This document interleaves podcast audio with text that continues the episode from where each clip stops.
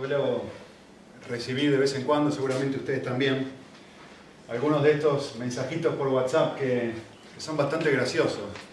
Manuel me puso dentro de un, eh, de un grupo de WhatsApp que, de vez en cuando manda mensajitos y la verdad que me hace matar de la risa. Eh, algunas cosas son para enmarcarlas.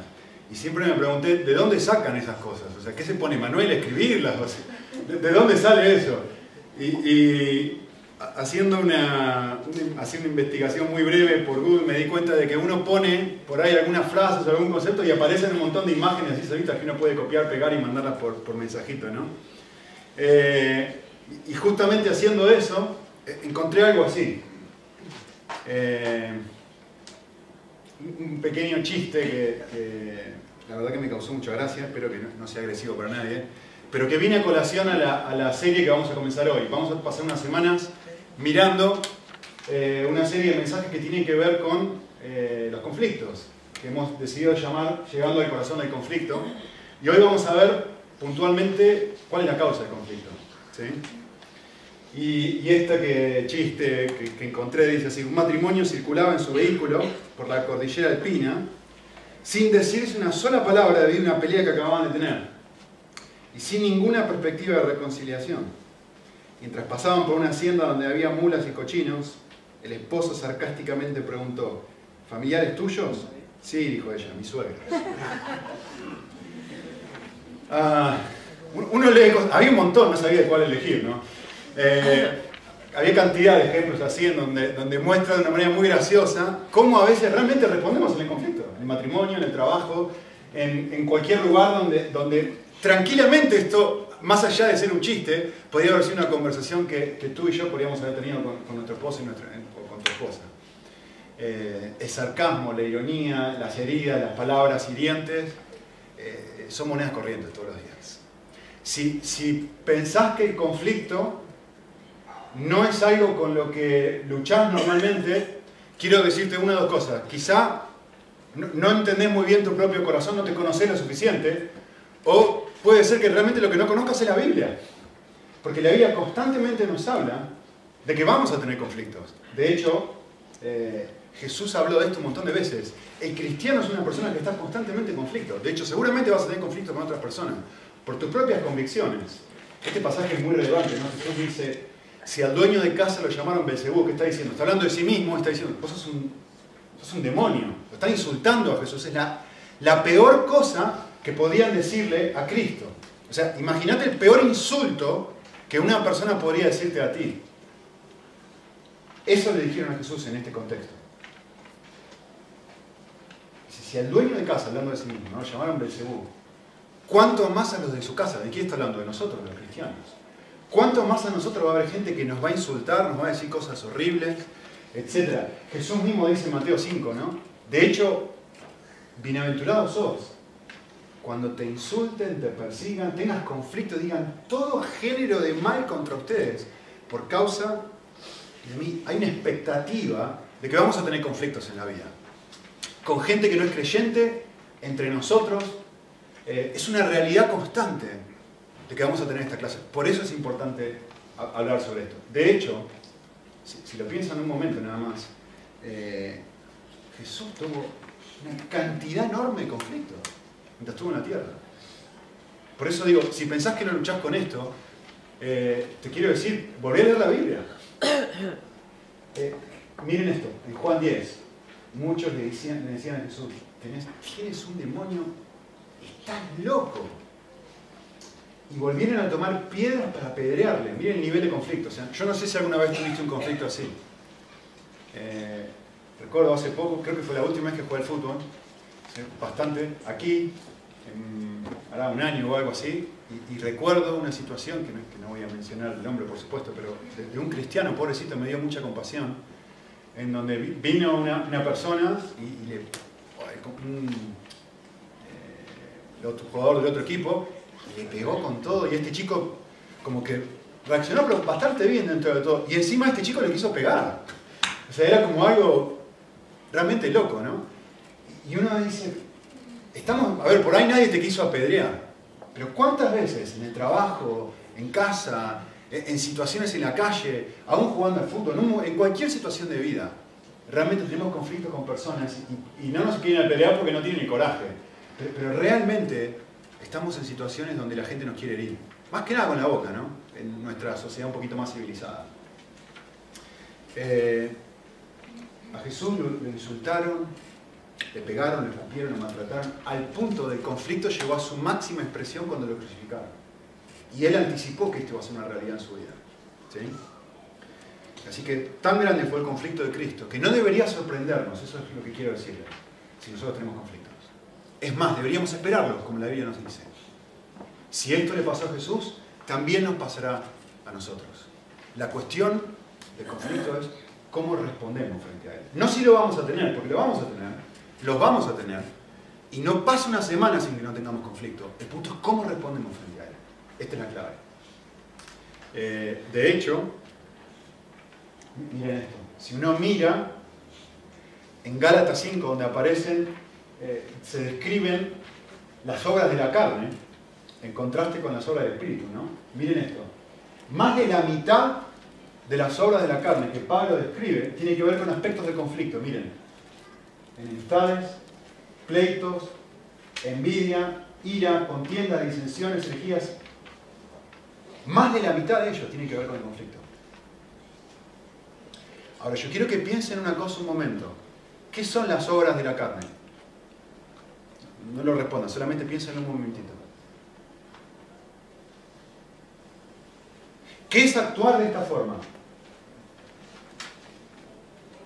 Se, se, lo voy a decir en simple.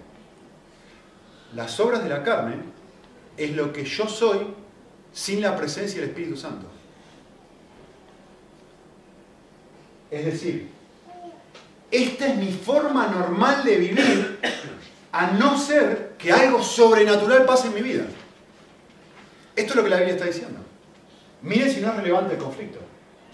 O sea, yo, menos el Espíritu Santo, lo único que queda en mi vida es pleito, enemistad, ira, contienda. Esto es lo que la Biblia dice.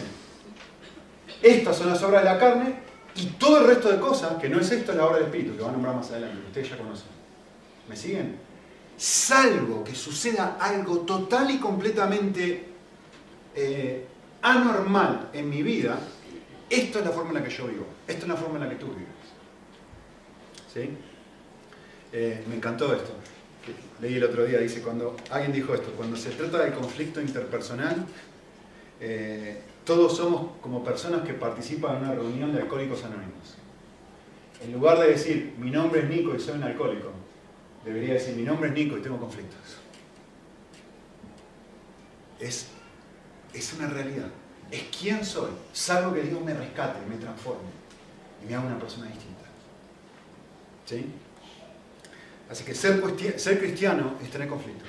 Ser un ser humano, mejor dicho, es tener conflictos. La cuestión es cómo lo voy a manejar. Así que yo quisiera darles una definición de qué es un conflicto. Hay un montón. No, no pretendo decir que esta es la mejor definición del mundo, eh, pero sí quisiera darles una definición simple para que tengamos, para que haya unanimidad de conceptos, ¿sí? Eh, al charlar sobre esto en las semanas siguientes. Un conflicto, podríamos decir, es una diferencia de opinión entre dos o más personas sobre un determinado asunto. Lo vuelvo a decir, un conflicto es una diferencia de opinión entre dos o más personas sobre un determinado asunto. Por ejemplo, yo quiero pintar la iglesia de verde y Juan quiere pintar la iglesia azul. Tenemos una diferencia de opinión. Yo quiero hacer algo, él quiere hacer algo distinto a lo mío. Eso es tener un conflicto. ¿Sí? Ahora, esa diferencia de opinión ese conflicto, hasta ahora, mi color es el verde, el color de Juan es el azul, no necesariamente es algo pecaminoso. ¿sí? Es muy importante entender esto. Por eso digo que necesito que, primero que nada definamos términos. A ver, ¿está mal esto? ¿Está mal que yo piense verde y él piense azul? ¿Por qué? no hay ningún problema con eso. Está perfectamente bien. Por supuesto que esta diferencia de, opinión puede eh, escalar hasta producirse una pelea, pero hasta ahora La diferencia de opinión es simplemente eso, es un conflicto real entre nosotros, pero no ha generado nada pecaminoso, no ha generado una pelea entre nosotros. ¿sí? Ejemplo, en la Biblia, el libro de los Hechos, ¿se acuerdan? Hechos 6, ya hemos hablado hace poco sobre este pasaje, así que ni lo voy a mirar. Pero solamente para que lo tengan en cuenta. Había un grupo de mujeres que estaba siendo desatendida y que no les estaban dando la atención necesaria. Y estas mujeres tienen un conflicto y levantan la mano y dicen, perdón, eh, nos están desatendiendo. Los discípulos, ¿qué hacen? Toman nota de esto resuelven el conflicto de una manera sana y miren la, la, conclusión. Y esta propuesta agradó a toda la asamblea. No, no se agarraron a los golpes. No, no hubo nada pecaminoso en este contexto. Simplemente hubo un problema, se ofreció una solución, fin de la discusión. Y la palabra de Dios es más, miren esto, consecuencia de esto, y la palabra de Dios se difundía en número eh, perdón, la palabra de Dios se difundía y el número de discípulos aumentaba considerablemente en Jerusalén e incluso muchos sacerdotes obedecían la fe. Es decir, podemos tener una diferencia de opinión. Verde, azul. El tema es cuando esa diferencia de opinión escala a un lugar donde nunca debería haber ido. ¿Sí? Por eso, yo les puse ahí en su bosquejito, me gustaría hablar un poquitito sobre la diferencia que hay eh, entre un desacuerdo y una discusión o pelea. De vuelta, voy a dar una definición bien simple, lo más simple que pueda. Un desacuerdo es una diferencia de opinión que se maneja sanamente. Miren qué fácil. De vuelta, lo estoy tratando de hacer simple. ¿sí? Eh, es una diferencia de opinión que se maneja de una manera sana. Esto significa que ninguna de las partes cayó en alguna de estas cositas que le voy a mencionar ahora. La primera, esto significa que en ningún momento, a pesar de nuestra diferencia en el conflicto, yo me expresé de una manera hiriente o mintiendo. Tenemos, tú piensas azul, yo pienso, eh, yo pienso verde. Pero yo en ningún momento me expresé en mi desacuerdo de una forma que te lastime a ti. Si no, ha dejado de ser un desacuerdo y se ha transformado en una pelea, una discusión. Eh, Juan, nunca tuviste buen gusto. Porque yo soy diseñador de interiores, porque a mí me gusta mucho la arquitectura y yo sé cómo funciona todo esto, y tú no terminaste de séptimo grado. Por eso deberíamos pintar la iglesia verde. O sea, me he expresado de una manera hiriente. Puede ser que tenga razón. Puede ser que yo sea decorador de interiores. Puede ser que mi gusto sea mejor que el del otro. Puede ser que el azul quede horrible. Da igual. Si, si en la diferencia de opinión yo me expreso de una manera hiriente, el que tiene problemas soy yo. Por más que la otra persona, por más que tenga razón. El que tiene problemas soy yo. Y se ha, ha escalado ha llegado a otro lado, ha dejado de ser una, diferencia, ha dejado de ser un desacuerdo, ha dejado de ser una diferencia de opinión. Y se ha transformado en un cuchillazo, te cortado, te lastimado. ¿sí? A veces en esta manera hiriente de expresar se expresa o se manifiesta exagerando. ¿no? no lo, que, lo que no entendés es si Jesús estuviera acá, pintaría la iglesia verde. No exagere, ¿qué exagere? No, porque he hablado con muchas personas en la iglesia y muchas personas en la iglesia quieren pintar la iglesia de verde. ¿Con cuántas personas hablaste? Con dos. Y a veces, bueno, sí, hablaste con, con dos, tres, pero acá hay 80 personas. ¿Con cuántas personas hablaste? No, pero yo hablé con muchas. ¿Cuántas? Tres. Y, estoy utilizando, estoy exagerando que es una forma de mentir para que se haga lo que yo quiero. En el momento que yo hago eso, el desacuerdo deja de ser una diferencia de opinión y se transforma en algo que ¿Sí? Eh, otro, otro aspecto importante. Eh, un desacuerdo deja de ser un desacuerdo cuando he guardado amargura dentro de mi corazón. Y digo, está bien, vamos a pintar de azul. no digo nada, ¿no? pero para adentro pienso, Juan siempre se sale con la suya. Siempre se sale con la suya. Y tengo un veneno adentro hacia él, una bronca interna gigantísima. Me, encanta expresarlo de esta forma. La amargura es la respuesta asesina del que no se anima a ejecutar la sentencia. Esto es el sermón de monte. Piénsenlo. Jesús dijo, para, para matar a alguien no es, necesario tomar un revólver y dispararle. Para matar a una persona es suficiente con odiarlo dentro del corazón. La amargura es la respuesta de que no puede, no quiere, no quiere sufrir las consecuencias, no quiere, no quiere llegar a tal extremo, pero que no se anima a ejecutar la sentencia, porque dentro dice, realmente odio lo que has hecho con todo mi corazón, te odio a ti como persona, con todo mi corazón. De, hecho, en la amargura, piénsenlo, en, sus propios eh, conflictos con otros, ¿no? A veces nos creamos escenarios en donde volvemos a tener la conversación y, volvemos a ganar de repente, ¿no? Eh, si yo hubiera dicho esto, pero si hubiera dicho lo otro, ay, la próxima vez que lo vea le voy a decir, estoy, estamos maquinando internamente cómo ganar, cómo herir, cómo lastimar, cómo dispararle a la persona, a ver cómo lo voy a hacer. Tengo que ser un, tengo que ser un pecador más inteligente, ¿no? No, puedo, no que ser un pecador tan estúpido. Tengo que hacerlo bien. Eh, ¿Cuándo caigo en esto? ¿Cuándo caigo en esto?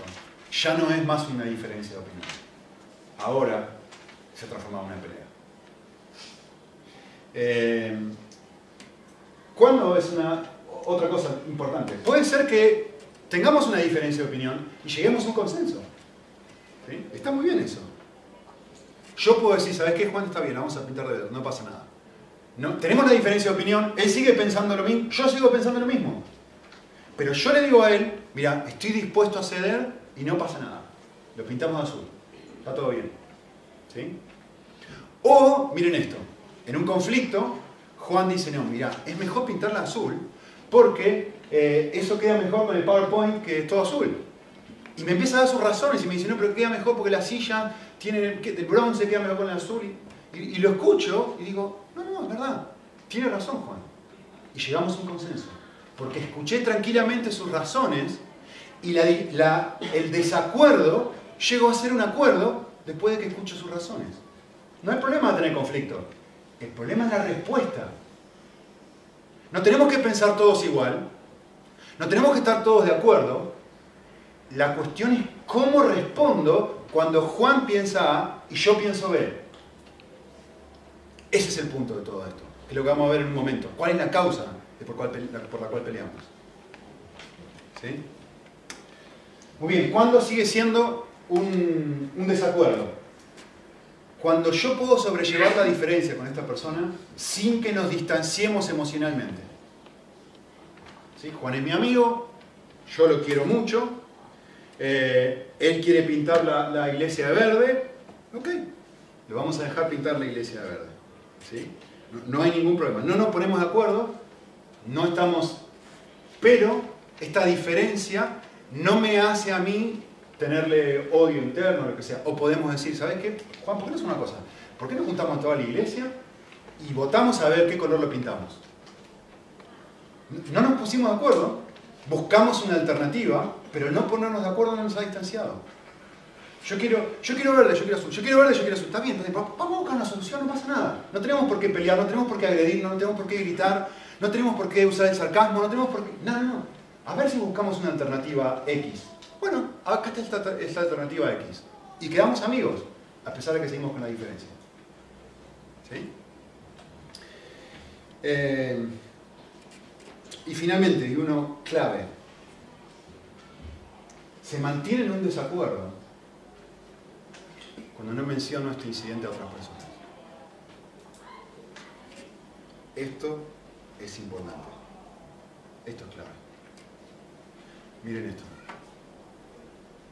Me junto con, una persona en la iglesia y le digo, el otro día estábamos hablando con Juan, yo quería pintar la iglesia de verde, él quería pintar la iglesia de azul, y adivina qué, adivina qué color vamos a pintar.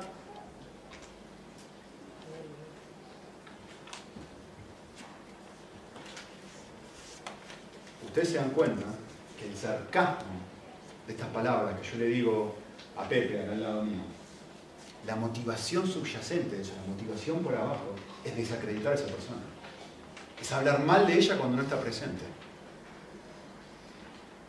Es manifestar mi desacuerdo de una forma no sana. Yo puedo manifestar mi desacuerdo con la persona, cara a cara. No puedo manifestar mi desacuerdo hablando mal de ella cuando esa persona no está presente. ¿Querés decir algo negativo de alguien? La Biblia te da toda la libertad del mundo. Es más, Jesús te manda que lo hagas. Mateo 18. Pero en su rostro. Y con amor y sanamente. Si se lo decís a otra persona que no está presente, que peca, eres tú, no la persona. Es que no hay más vuelta. No, no, pero yo lo hice para... Da igual porque lo hiciste. Da igual. Si yo menciono el incidente que yo tuve con X a un tercero que no es parte del problema, eso la Biblia lo llama chisme y es pecado.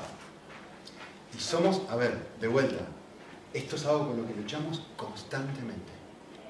Constantemente. Y debemos poner un freno. ¿Sí? Así que, evidentemente, un desacuerdo se puede transformar fácilmente en una discusión, y quisiera darles una definición simple de vuelta de qué es una discusión. Eh, una discusión es una diferencia de opinión que involucra de alguna forma una, respuesta pecaminosa. Es decir, cualquiera de las cinco cosas que mencioné antes. ¿Cuándo discuto con alguien? Cuando hice cualquiera de las cinco cosas que mencioné arriba. Cualquiera. ¿Sí? Eh, cualquiera de las partes. Puede ser que una de las partes lo hizo, puede ser que los dos lo hicieron, da igual. Cuando uno de los dos responde de esa forma, yo fui, o si fui yo, en este caso yo pequé. Me encanta la definición de David Poyce, es un consejero cristiano que, trata mucho sobre este tema y, y, me encantó, miren lo que él dice, es, es, casi gracioso, es muy gráfico y es gracioso a la vez. Miren cómo él define la discusión. Él dice así, ¿qué es una discusión? Cuando me ofendes a mí al punto de contrariar mi voluntad y respondo confesándote tus ofensas y explicándote cómo todos mis fracasos son culpa tuya. Cuando digo, si, solamente fueras diferente, yo no sería lo que soy. De la misma forma, tú me confiesas a mí mis pecados en vez de aceptar los tuyos, mientras te excusas por los propios. Es buenísima la definición. Piensen en la última discusión que tuvieron con alguien, especialmente esposos, ¿Qué es lo que hacemos? Yo confieso tus pecados y vos me echás en cara los míos. Eso es una discusión, es un ejemplo perfecto, bien claro, bien gráfico de lo que es una discusión. Yo me centro en la, en la basura que tenés en tu ojo y vos te centrás en mía. ¿Sí? Así que les puse un cuadrito acá para más que nada de vuelta, para, para tener en claro qué es lo que estamos hablando. Eh, podemos hablar de conflictos en general y podemos, dentro de los conflictos, podemos hablar de un desacuerdo, eh, que obviamente es un conflicto sano, también le podríamos dar esa definición, y que la respuesta es una respuesta santa, o sea, yo estoy en desacuerdo contigo, pero lo manejo bien. Y podemos hablar de conflictos también y hablar de una discusión que evidentemente es un conflicto insano, es decir, cuando de alguna forma yo te respondí pecando contra ti. ¿Ok? Simplemente para que tengamos en cuenta un poquitito todo esto y, a medida que vayamos avanzando en las semanas eh, podamos estar hablando sobre el mismo idioma. Porque evidentemente hay muchas formas de definir esto, ¿no? pero he tratado de, de explicárselos así para que tengamos un consenso. Ok, la pregunta del millón ahora es lo que quisiera hablar hasta el final es, ¿qué, origina el conflicto pecaminoso? ¿Qué es lo que origina una discusión? ¿Por qué peleamos? Y, se lo voy a decir una frase muy simple y no va a ser fácil que la aceptes, pero espero que por lo menos la medites un rato. Es muy simple. El conflicto comienza cuando yo no pongo lo que quiero. El conflicto comienza cuando yo no consigo lo que quiero. Estoy con mi esposa y digo, vamos a salir. Bueno, ¿dónde? Yo quiero ir al cine y ella quiere ir al teatro. ¿sí? Entonces, ¿qué es lo que hacemos? Bueno, yo quiero hacer esto y ella, quiere A yo quiero B. Entonces, ¿qué es lo que intentamos hacer? Miren, esto es lo que pasa normalmente en, un conflicto quizá, ¿no? Primero intento convencer a la persona de su error, ¿no? De por qué deberíamos ir al cine. No, porque hace esta es la quinta vez que vamos a ir al teatro y que el teatro es muy aburrido y que yo siempre soy el que cedo. Intento convencer a la persona de ese error. ¿Qué sucede después? La persona no cambia de opinión. Y no, pero a mí me gusta el teatro, mi amor. Eh, y como no cambia de opinión, la respuesta frente a eso es peco para, obtener lo que quiero. ¿Cómo peco? De mil maneras diferentes. Estoy conduciendo en el coche y dice, por supuesto, Hoy vamos a hacer lo que la señora quiere. Vamos a ir al teatro. Y terminamos yendo al teatro y pasando a la Superman, ¿no? ¿Qué, acabo de usar en esta frase? La pregunta del millón es, ¿por qué yo le hablé de esa forma a mi esposa? Porque no obtuve lo que quise, ir al cine. No hay ninguna otra razón. ¿Por qué peleo? Porque no obtengo lo que quiero. ¿Por qué discuto? ¿Por qué respondo de una forma que respondo? Porque no se hace mi voluntad. Muy simple. Me siento súper tentado a decir, no, pero ella, porque siempre, es que siempre, porque vos no entendés, Nico, porque no sos un consejero matrimonial y no entendés que eh, de 10 veces que salimos, 9 vamos al teatro. Por eso fue. No, no, no, no. Respondiste así que no obtuviste lo que quisiste, porque transformaste un deseo en algo que sí o sí tenías que obtener. Y como no lo obtuviste, dijiste esto, mira, esto es la, clave de todo. Amo más mi deseo de ir al cine que al Dios que me dice, Nico, cuando no se cumplan tus deseos, no lastimes a la persona. Y en ese momento cambié de amante puse al cine por encima de Dios. El Dios que me dice, y con el cual yo un día me comprometí a decir, yo voy a amar a mi esposa por encima de cualquier cosa, por encima de mí mismo. Este es mi pacto que yo hago ahora delante de ti, ¿no? Lo hicimos todos. Estamos casados. Y al Dios que me dice, Nico, ama al prójimo como a ti mismo. Yo ahora tengo un deseo y digo, no. Me importa muy poco eso voy a obtener lo que yo quiero. Eh, esto es justamente lo que dice el pasaje que quería que miráramos brevemente. Santiago 4, del 1 al 2 dice así. miren la respuesta, la pregunta a Santiago. La hace Santiago y la responde él mismo. Así que no hace falta investigar mucho a ver si, eh, qué es lo que dice la Biblia sobre esto. Miren, ¿de dónde surgen las guerras y los conflictos entre ustedes? Acá está la pregunta. Y Santiago va a dar la respuesta y va a decir, bueno, lo da en forma de pregunta, ¿no? no es precisamente de las pasiones, de los deseos, de lo que quiero, de lo que anhelo tener y no consigo tener. Como no lo consigo, peleo. Santiago es clarísimo de dónde salen las peleas. Salen de los deseos no satisfechos de mi corazón. Cuando quiero algo y no lo obtengo, peleo, discuto, agredo. ¿Sí? De vuelta, voy a citar a David Paulson porque está buenísimo. Miren lo que dice, dice así. ¿Por qué peleamos? Santiago nos dice, estás peleando. Perdón, Santiago no nos dice, escuchen bien esto, ¿eh? Santiago no nos dice, estás peleando porque la otra persona es una testaruda. Porque tus hormonas están desatadas. Porque un demonio de ira tomó tu lugar. Porque los seres humanos tienen un gen de agresión que se encuentra fusionado en nuestra historia evolutiva. Porque tu padre reaccionaba de la misma forma. Porque tus necesidades básicas no han sido satisfechas. Porque te levantaste del lado equivocado de la cama y te fue mal en el trabajo. Santiago dice, pelea por tus pasiones. Que combaten dentro de uno mismo.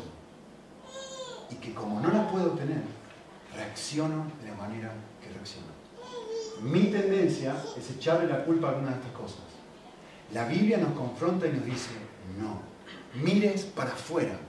Si, tenés algún problema pecaminoso con alguien, mira para adentro. No mires a la persona, mira para adentro. Dice David Paulson terminando la cita, peleas por una razón, porque no tienes lo que quieres. Peleas porque tu deseo, lo que te place o lo que te parece mal, es color de la iglesia. Lo que añoras y lo que se te antoja no se logra. Más claro, imposible. Peleamos donde mi corazón es controlado por un deseo, aunque sea bueno. Puede ser que tenga razón, que nueve veces que salimos con Ani, nueve vayamos al, al teatro, puede ser que tenga razón. Puede ser que mi deseo sea legítimo. Pero peleamos cuando somos controlados por un deseo que ni loco estoy dispuesto a dejarme a soltar. Y transformo algo bueno en algo malo. ¿Sí? Quisiera hablar por un momento, eh, antes de, terminar, entre la diferencia que hay entre ocasión y causa. Y esto es muy, muy, muy, muy importante de entender, ¿sí? Eh, y, quisiera terminar con todo esto, porque la verdad que es súper, súper importante. Eh, no me acuerdo si me parece que hace como tres años atrás le conté esto, pero no me acuerdo bien. Pero se lo vuelvo a decir porque aplica. me acuerdo hace muchos años atrás, de hecho hace casi 25 años atrás en Argentina, Em, llegó el primer Carrefour a Argentina, que es francés, y que era un centro comercial gigante. Antes, como todos, acá en España también supongo, había pequeñas tiendas, la panadería, la carnicería, los distintos lugares donde uno hacía las compras, y no es que iba a un solo gran lugar donde estaba todo, ¿no? Y, me acuerdo eh, lo, choqueante que fue la primera vez que, que vimos este super hipermercado extra grande y recuerdo esto, recuerdo que ni bien lo pusieron, no había cámaras en Carrefour. Y como no había cámaras, había unos chicos adolescentes que luego los entrevistaron en la televisión que se robaban cantidad de cosas. Cantidad de cosas. Y era impresionante que hasta que se dieron cuenta que estaban robando, ¿no? Entonces, como no nos podían poner a casa, etc., le hicieron una entrevista a uno de estos niños y, la, no, me voy a olvidar más, ¿eh? la, mm, entrevistadora, la periodista, le dijo, le preguntó, ¿por qué robaste? ¿Por qué robaste chuche? Estaba robando chuche, es un adolescente. ¿Saben cuál fue la respuesta de este chico? Dijo, es que era tan fácil. Nadie nos ve. Está todo ahí. Estaba lleno de gente. no había cámara, no había nada. Era tan fácil hacer esto, dijo, que no me pude resistir. Es decir, miren lo que está diciendo esta clase de respuesta. Esta clase de respuesta implícitamente está diciendo esto. Por supuesto, después pusieron cámara, ¿no? Me lo hiciste tan fácil que es culpa tuya que yo robe. Como no había nadie que vigilara, como había tanta cantidad de gente, como me era tan sencillo meterme las chuches adentro de la chaqueta, que no me quedó más que responder de esta forma. No es culpa mía que yo haya robado, es que me lo hicieron demasiado fácil. No es un problema de mi corazón, es un problema de que en Carrefour no hay cámara ni seguridad suficiente. Ese es el punto. Eso es lo que implícitamente está diciendo estaba diciendo ese chico. Y esto es lo que Santiago nos dice. Si yo entiendo a Santiago, es entiendo que a mí nadie me hace reaccionar de la forma que reacciono. Yo reacciono solito por los deseos, por la, por, porque soy un pecador y porque yo reacciono de manera pecaminosa solito, sin que nadie me ponga un revólver en la cabeza. Yo reacciono como reacciono producto de los deseos y las pasiones de mi propio corazón, no producto de las circunstancias externas. No producto de que me la hacen fácil o me la complican demasiado, entonces yo respondo de esa forma. ¿Sí? Eh, así que quiero que entiendan esto. ¿sí? Se los puse en un cuadrito para que lo puedan ver.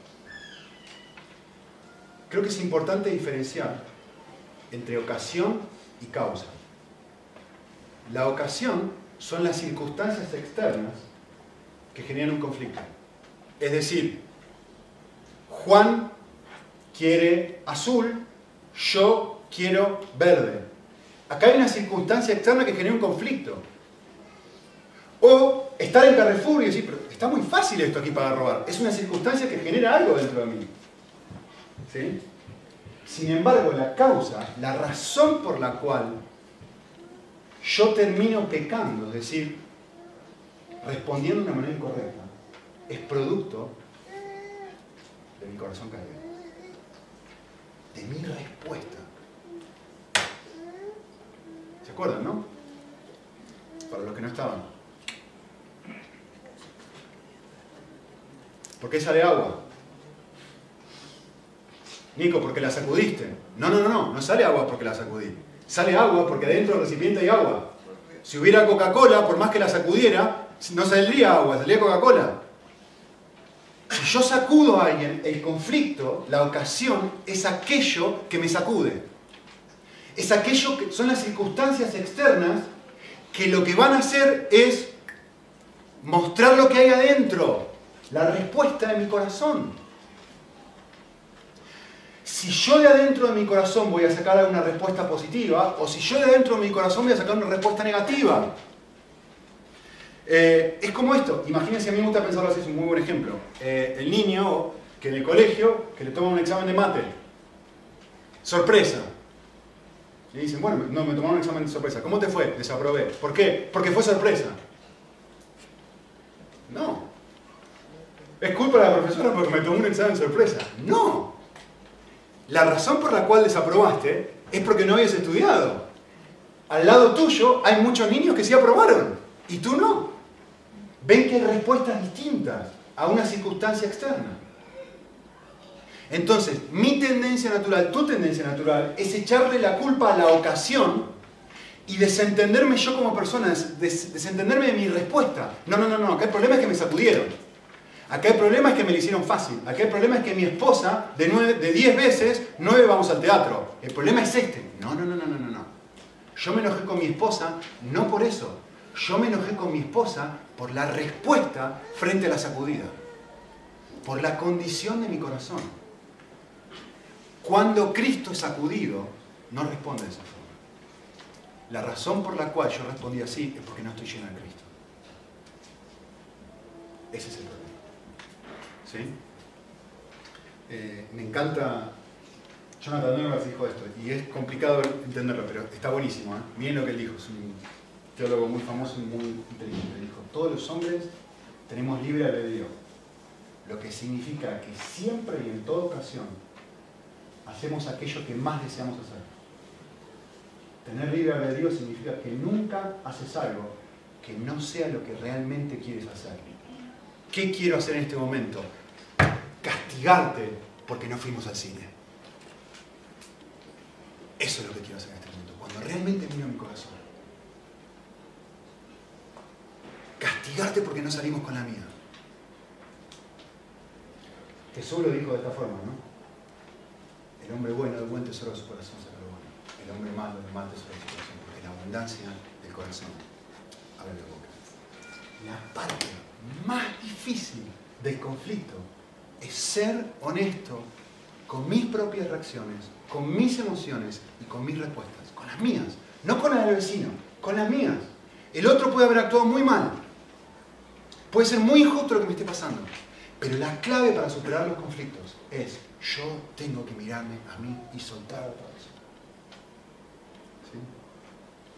Así que déjenme terminar dando un listadito cortito de distintos ejemplos de ocasiones para que tengamos una idea práctica de qué es esto. A ver, eh, a veces lo que genera, lo que funciona como una ocasión es el pecado de otras personas.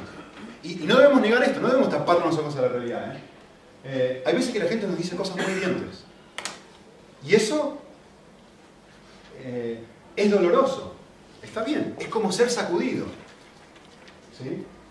Lo que yo no puedo decir es, me dijo tantas cosas buenas que no pude aguantarme. y le respondí.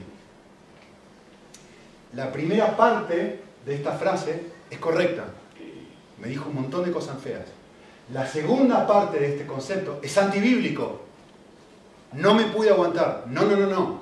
Decidiste no aguantarte. Decidiste responder como Cristo no respondería. No podés achacarle esto a la otra persona. Los conflictos, dice Santiago, no son culpa de tu esposa, de su esposa. No son culpa de tu esposa, al revés, viceversa, ya me olvidé lo que dije. ¿Se entiende? Son míos. Yo decido cómo responder. Otro. No, tenía una actitud tan pedante y orgullosa que lo tuve que poner en su lugar. A ver, puede ser. Realmente es un orgulloso de primer nivel esta persona. Y, todo, cualquier persona que lo mira se da cuenta y dice, sí, es verdad, tiene razón. Pero yo no lo tuve que poner en su lugar. Yo decidí ponerlo en su lugar. Y responder de la misma forma que estaba respondiendo él, con orgullo. Es mi decisión, es mi pasión que me controló mi corazón, Santiago. Bueno, es una manipuladora y por eso le dije lo que le dije. Porque ella es una manipuladora. Ven, es lo mismo que el niño de Carrefour. La, culpa es del otro, no es mía. Si el otro no fuera un manipulador, yo no sería la clase de persona que soy. La culpa la tiene la ocasión. Cuando la Biblia nos dice, no, la causa del conflicto soy yo, Jesús no responde así frente a la gente manipuladora. Otro común. Bueno, piensen esto, ¿eh? ¿Cuántas veces, no sé si, me parece que es la misma frase en España y en Argentina, ¿cuántas veces decimos, me hiciste enojar? ¿Se usa aquí esto? Eso es una de, de las frases más antibíblicas del planeta. No me hiciste enojar, me enojé, porque soy un pecador. No me hiciste enojar. Lee Santiago. No me hiciste enojar. Yo me enojé porque dentro de mi corazón hay enojo. Lo único que hiciste fue sacar a la luz lo que ya había dentro. Me trataste mal, perfecto. Pero no lo resolví. A ver, hubo un conflicto. Pero yo decidí resolverlo, no como un desacuerdo, sino como una pelea, como una discusión. Hay formas de resolverlo de una manera sana y santa, que es lo que vamos a ver en las próximas semanas. Pero yo decidí hacerlo de una manera insana y esa es la causa de la pelea que tenemos ahora. Yo soy el responsable, no la persona. ¿Yo respondo como Cristo o yo respondo como Nico? Yo soy el responsable. No, porque nunca me deja hablar. Da igual. Da igual. En el momento que agredís, en el momento que agredo, el responsable soy yo, no el otro que no me deja hablar. Bueno, no me presta atención cuando mi esposa se pone a silbar y mi esposo sigue mirando el partido de fútbol. Da igual. Da igual. Son ocasiones, no son causas. Eh, circunstancias difíciles. Bueno, no me bien, me pilló en un mal día. Es una excusa. Eh, me echaron de trabajo, por eso reaccioné de esta forma. No, yo reacciono, el echarme del trabajo es una sacudida. Reaccionar de esta forma es la condición de mi corazón. Y dos más muy cortitas. Eh, a veces el conflicto es causa de la mala comunicación. Espero que nadie se ofenda con lo que voy a decir ahora, pero en la semana estábamos dando mensajitos con David y con Jorge en un, grupito que tenemos los tres. Y, yo burlándome de David le digo, vamos, no seas niñato, le dije. Y, yo no sabía que niñato era algo malo acá. Yo lo escuché alguna vez que, los que alguien lo dijo y en Argentina no significa nada. Y, acá evidentemente después David me explicó el mensajito, no, pero niñato no es algo muy bueno. Uy, perdón, no tenía la intención de hacerlo. Mala comunicación. Ahora, miren esto, miren esto, esto es importante. Yo sin querer queriendo, dije algo agresivo, que todavía no termino de entender qué quiere decir niñato, pero bueno. Eh, yo sin querer dije algo agresivo. Eso en David es esto. Él podría haber respondido, a ver, eso es la ocasión que genera algún tipo de respuesta en él. Él respondió de una forma sana y santa. Me, explicó, me dijo, no se lo tomó personal, no asumió mal de mí. Él podría haberme dicho, Nicolás, no puedo creer que vos, siendo cristiano de tanto tiempo y que papá, papá, papá, papá, papá, vengas y me digas semejante cosa. Podría haber actuado de una forma, pero tú eres esto y esto y esto, la respuesta es la cuestión. Esto es la ocasión. Yo reconozco la mala comunicación. No vamos a negar que hay mala comunicación. Pero el punto no es la mala comunicación, el punto es cómo yo respondo a la mala comunicación. Y él me dijo con mucho cariño, mirá, te quiero explicar cómo es esto, que funciona las cosas así. Uy, perdón, no sabía, nos terminamos matando de risa con la situación. ¿Sí? Y el último de todos, eh, errores de terceros. Sí, a veces, de vuelta, ya que estoy, lo, uso ejemplo a él. Me acuerdo que hace un tiempo atrás se compartió, ¿se acuerdan que él habló de, que en su trabajo se equivocaron y, le pagaron de más? Y, fue un error, un error de una persona. Imagínate si tenés un error, pero en vez de pagarte más, te pagan de menos en tu trabajo. ¿Cuál es la respuesta? A ver, es un error. Vivimos en un mundo caído, no vivimos en un mundo perfecto. Yo puedo ir delante de mi jefe y quejarme, gritar y hacer un escándalo, o puedo ir frente a un conflicto, una realidad que tengo y decir, ¿sabes qué? Mirá, que preguntar qué pasó esto, esto. Ir bien. ¿Me entiende que el conflicto es inevitable? La respuesta frente al conflicto es la cuestión. ¿Puedo responder bien? ¿O puedo simplemente responder? Eh, quisiera terminar simplemente mirando un pasaje, a modo de conclusión, muy cortito. No va a aparecer en la pantalla. Eh, si quieren pueden buscarlo en Hebreos 12 todo lo que estuve hablando ahora puede parecer como, uno dice, pero, pero eso significa que todo el enfoque tiene que estar en mí, pero eso significa que finalmente yo soy el problema y, todo es como muy centrado en mí. Y, yo sé que puede parecer así. Y yo sé que esto es un espejo que a veces nos incomoda y nos pone un poquitito eh, en una situación que, que uno dice, pero, pero ¿qué pasa con la respuesta del otro? Y yo quisiera que, consideres esto. Hebreos 12, versículo 3, que es lo que vamos a seguir hablando en las semanas que vienen. Eh, es decir, ¿cómo, yo soluciono este mar de conflictos con los que me vuelvo involucrado? No, lo voy a hacer ahora, solamente les voy a leer un versículo y vamos a orar. Eh, porque queremos profundizar esto. Bueno, Nico, me hablaste un montón acerca del conflicto. ¿Cómo lo, soluciono? ¿Cómo hago para luchar con esto? ¿Cómo hago para... Dame al menos algo antes de la semana que viene ¿Qué hago esta semana que ya estoy lleno de conflictos? Mi, tip, mi, regalito extra para, para ti es esto. Hebreos 12, 3. Dice así. Hebreos 12, versículo 3. Considera pues aquel que soportó tal contradicción y tal, o tal hostilidad de pecadores contra sí mismo, para que no os canséis ni os desaniméis en vuestro corazón porque todavía en vuestra lucha contra el pecado no habéis resistido hasta el punto de derramar sangre. Esto es la solución frente al conflicto. Puede ser que en tu relación matrimonial sea muy injusto que de 10 veces 9 se haga la voluntad del otro. Puede ser que tu jefe sea un jefe terrible, que te lastime y te hiera. Puede ser que haya personas en la iglesia que te están hiriendo, que te han lastimado. Puede ser que haya situaciones difíciles, haya habido mala comunicación, puede ser que muchas personas hayan pecado contra ti de una manera muy fea. Y, no queremos negar eso, no queremos que eso sea una realidad. Pero mi pedido para ti es, la solución a esto es esto. Es dejar mirar a la persona. Mirá a Cristo. El texto nos dice esto, considera. Mirá el nivel de injusticia que Jesús sufrió en la cruz la hostilidad de pecadores, la contradicción, este, si te sentís mal entendido, si te sentís mal interpretado, si te sentís eh, condenado injustamente, la Biblia nos llama y nos dice, considera a Jesús. Él es el experto de sufrir esta contradicción en contra de sí mismo. Mirá cómo Él vivió esto. Y de repente, cuando mires, consideres, medites esto, te vas a dar cuenta que vas a tener fuerzas nuevas para no, para no desmayar. Y no te vas a cansar. Y vas a poder tolerar una décima vez en el teatro. Y vas a poder aguantar eh, los malos entendidos. Y vas a poder sufrir un montón de cosas que de una manera normal, sin el Espíritu Santo en tu vida, como leímos al principio, es imposible Pero si solamente consideras la cantidad, el nivel de contradicción de Cristo, solo de tus pecados, si querés incluir los míos ahí, los de las personas que tenemos al lado, el nivel de injusticia que había en eso. Seguramente la conclusión a la que vas a llegar es la que dice el versículo 4. En mi lucha contra el pecado, ni siquiera he llegado al punto de derramar ni una gotita de sangre.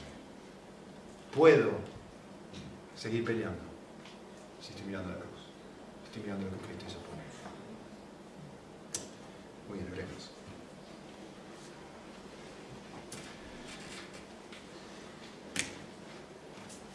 Señor, queremos eh, eh, aferrarnos al desafío de mirarnos a nosotros y de mirarte a ti.